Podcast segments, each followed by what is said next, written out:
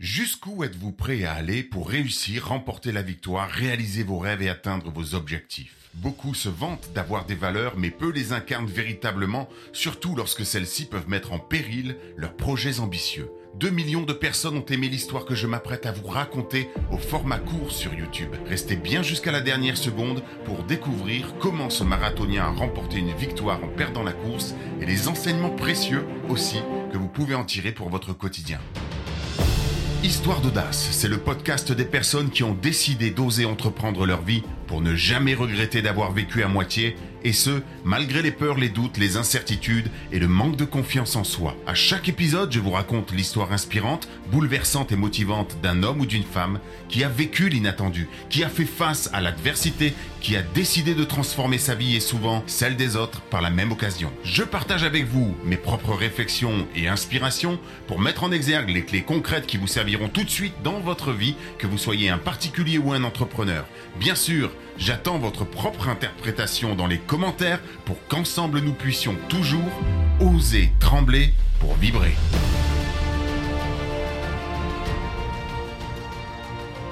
Et je suis très heureux de vous retrouver pour ce nouvel épisode, épisode numéro 2, saison 1 de l'histoire d'audace.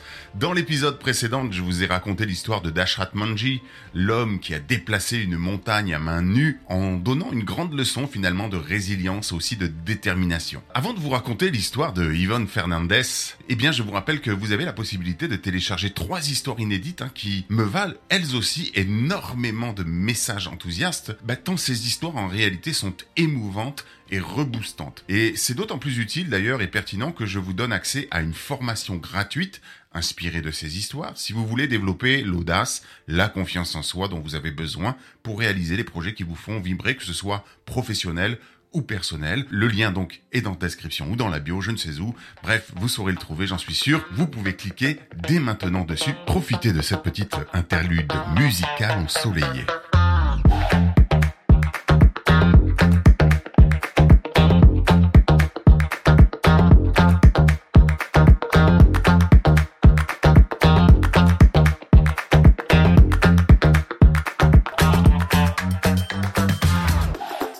Nous sommes le 2 décembre 2012 à Burlada, en Espagne. Et ce jour-là, les athlètes s'affrontent à l'occasion d'une course de cross-country. Mais deux retiennent plus particulièrement ici notre attention.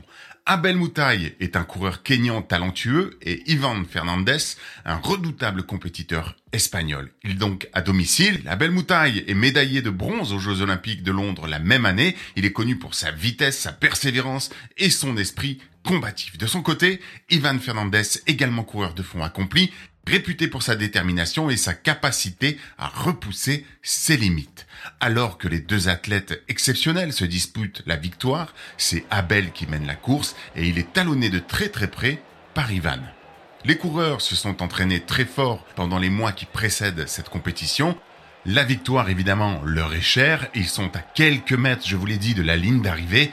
Ils sont épuisés. Ils se suivent de très très près, la tension monte et les spectateurs retiennent leur souffle alors que la ligne d'arrivée n'est plus qu'à quelques mètres du coureur kényan. Ce qui va se passer, et c'est la raison pour laquelle chacun retient son souffle, eh bien, euh, va marquer l'histoire du sport. Toutes les chaînes de télé et les journaux sportifs ont relayé l'information. Des millions de personnes à travers le monde ont été inspirées par l'issue de cette course.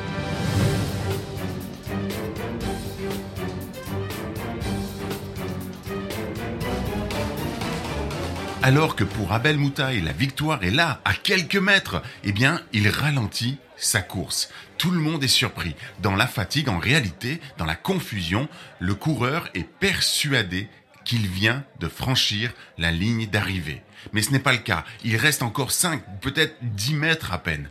Trois mètres derrière lui, Ivan Fernandez peut profiter de cette occasion, profiter de la confusion de son adversaire pour prendre la tête de la course et remporter la victoire. Mais au contraire, il rattrape Abel Moutaï et lui crie qu'il doit continuer de courir, que la course n'est pas terminée. Abel est confus, il ne parle pas espagnol, il ne comprend pas ce que son adversaire essaye de lui faire comprendre et il se demande donc ce qu'il se passe. Et Ivan se rend bien compte que le Kenyan a encore du jus, mais simplement il pense véritablement avoir franchi la ligne d'arrivée. C'est alors qu'Ivan décide de ralentir lui aussi, de rester derrière Abel, de mettre sa main sur son épaule et de le pousser pour le laisser franchir la ligne d'arrivée en première position. Ivan Fernandez vient alors de perdre la course au profit de Abel Moutaï et le public est totalement médusé. L'histoire pourrait s'arrêter là, mais lorsque Ivan répond aux questions des journalistes, il fait passer un message qui touche des milliers de personnes et nous le verrons plus loin, qui en agace quelques autres.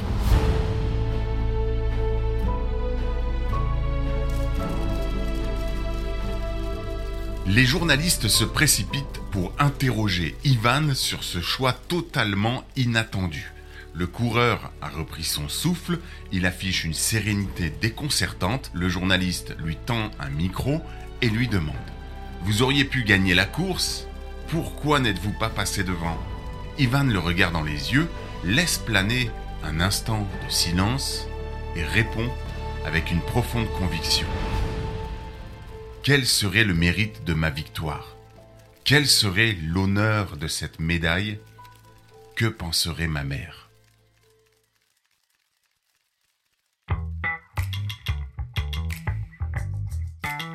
Voici ce que m'inspire cette histoire et à mon avis qui sont quelques clés qui peuvent ben, nous aider dans notre quotidien. Si Ivan Fernandez a inspiré énormément de personnes, il a aussi agacé quelques autres comme je vous le disais et vous allez comprendre pourquoi. Bien sûr, je suis curieux d'avoir votre avis en commentaire et savoir à quelle catégorie de personnes finalement vous vous identifiez le plus.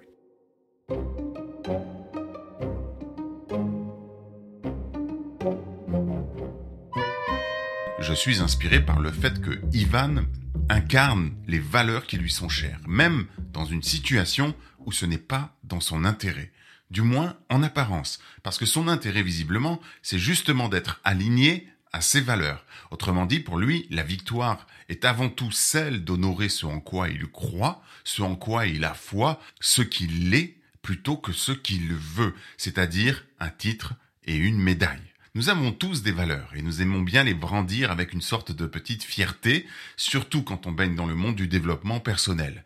Mais la question est de savoir si on les incarne véritablement, d'autant plus quand il s'agit de faire un choix même inconfortable. Parfois, nourrir ses valeurs et même ses besoins implique effectivement de prendre des décisions qui vont à l'inverse de nos aspirations, parfois même de nos désirs les entrepreneurs que j'accompagne et moi-même sommes souvent face à des choix difficiles pour développer notre activité, sans sacrifier notre santé, nos loisirs, notre vie de famille. Mais le choix sera toujours plus facile s'il est animé par des valeurs que, idéalement, vous avez clarifiées, mais surtout que vous avez choisi d'incarner.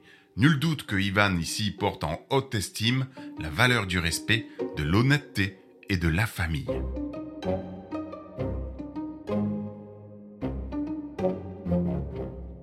En plaçant l'honneur et la solidarité au-dessus de sa gloire personnelle, Ivan m'enseigne quelque chose de précieux qui peut-être peut aussi vous parler. Peut-être que nous n'avons pas forcément besoin d'être le premier pour réussir ou pour gagner. Je peux facilement imaginer que Ivan aurait préféré remporter la course, mais il nous fait bien comprendre ici que ça n'aurait aucune valeur à ses yeux. Sa véritable victoire, c'est donc bel et bien d'avoir été à la hauteur de ses convictions, d'avoir respecté les valeurs qui lui sont chères comme nous l'avons vu. Ce qui compte finalement, ce n'est pas tant de gagner la course, ce n'est pas tant l'objectif à atteindre, mais la direction que nous prenons, l'intention, le cœur que l'on met à l'ouvrage dans le respect de soi et des autres pour faire le chemin, d'autant que notre seul adversaire sur ce chemin, c'est nous-mêmes. Si vous écrivez un blog, si vous faites des podcasts comme celui-ci ou des vidéos, eh bien, ne vous attachez pas à la performance de celle-ci. Ne vous attachez pas au chiffre d'affaires que cela peut générer. Ne vous attachez pas au like ou au nombre d'abonnés ou aux commentaires. Vous attachez à la performance, à la réussite est une source de souffrance qui va vous amener potentiellement à justement ne pas respecter vos propres valeurs. Bien sûr que moi aussi je veux que mes podcasts touchent un maximum de personnes, que mon message puisse passer dans chaque oreille. Je veux qu'il soit utile. Bien sûr, je souhaite aussi pouvoir générer de revenus. Je suis un entrepreneur. La réussite de mon entreprise a de l'importance. Mais la clé est de ne pas être dans l'addiction à la réussite, de ne pas s'attacher à cette performance. S'attacher à la performance, comme le disent d'ailleurs les bouddhistes, est une source de souffrance. Ici, Ivan est visiblement avant tout donc attaché à ses valeurs plus qu'à la victoire en elle-même, puisque vous l'avez compris, sa victoire est justement d'honorer ses valeurs. Et c'est pour ça qu'à mon sens, eh bien justement, il, remporte cette course parce qu'il s'honore. Mais je vous l'ai dit, pour beaucoup de personnes, le geste de Ivan est discutable. Cette histoire a fait le tour du monde, cette information a un petit peu clivé et divisé les personnes, et notamment peut-être les plus sportives d'entre elles.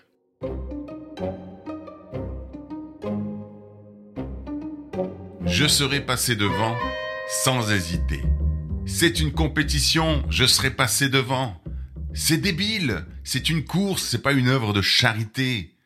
J'ai partagé cette histoire sur mon Instagram dans un format court de 60 secondes et il suffit de regarder les commentaires sous la vidéo pour comprendre. Je vous mets le lien en description. En effet, de nombreuses personnes soutiennent l'idée que le sport, en particulier de haut niveau, est avant tout une compétition. Ces personnes estiment que le geste d'Ivan va quelque part à l'encontre de l'esprit de compétitivité et qu'il aurait dû profiter de l'erreur d'Abel pour remporter la course. Pour eux, l'erreur d'Abel tient aussi de sa responsabilité et selon ces personnes, il aurait été tout aussi respectable de la part de Ivan de lui donner une leçon de vie quelque part en passant devant lui pour qu'il apprenne finalement, le Kenyan, à rester concentré jusqu'à la fin. Parce que ça fait partie de la compétition, ça fait partie de la course.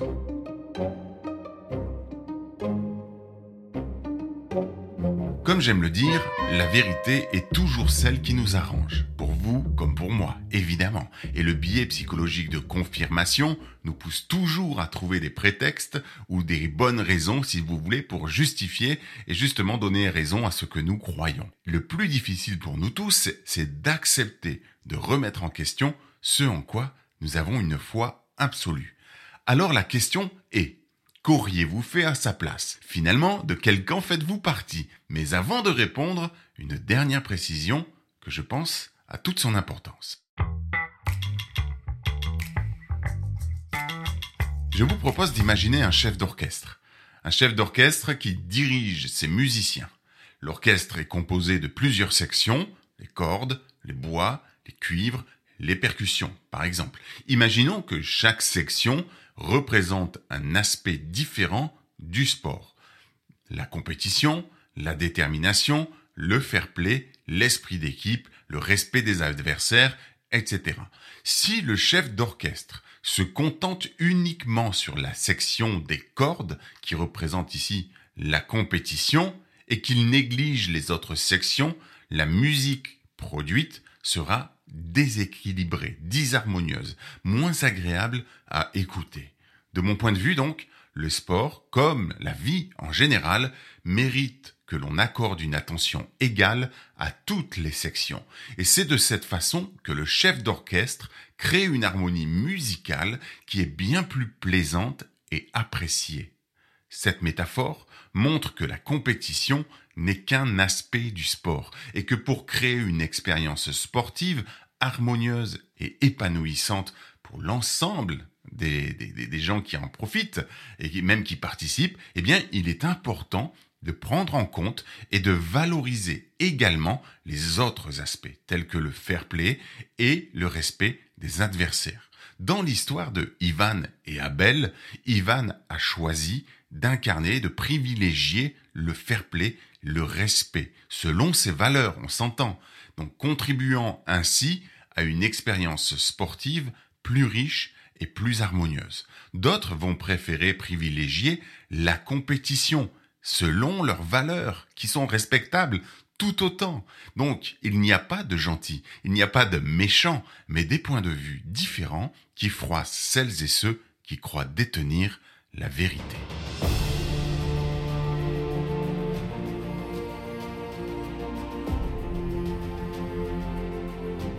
Merci pour votre écoute et votre attention. Dites-moi en commentaire, fonction de vos valeurs, qu'est-ce que vous auriez fait à la place de Ivan Fernandez? N'hésitez pas aussi à télécharger les trois histoires dont je vous ai parlé au début de ce podcast dans le lien en description quelque part dans la bio. Et si vous avez le cœur à m'encourager, eh bien, euh, bien sûr, vos messages sont les bienvenus. Et aussi les notes que vous pourriez donner en donnant les étoiles. Si vous pouvez aller jusqu'à 5 étoiles, évidemment, c'est magnifique pour les algorithmes. Hein. Il faut toujours un petit peu aller les chatouiller, ces algorithmes, comme on dit. Eh bien, ça me fera plaisir, vraiment, de savoir que ça vous plaît. C'est une façon pour vous d'exprimer quelque part un petit peu votre satisfaction à l'écoute de ces audios. Dans le prochain épisode, je vous raconte la magnifique histoire de Nadia qui a fui l'Afghanistan alors qu'elle n'avait que 12 ans pour réaliser son rêve de devenir footballeuse professionnelle. Mais pas seulement, vous verrez qu'elle en a fait beaucoup plus que ça.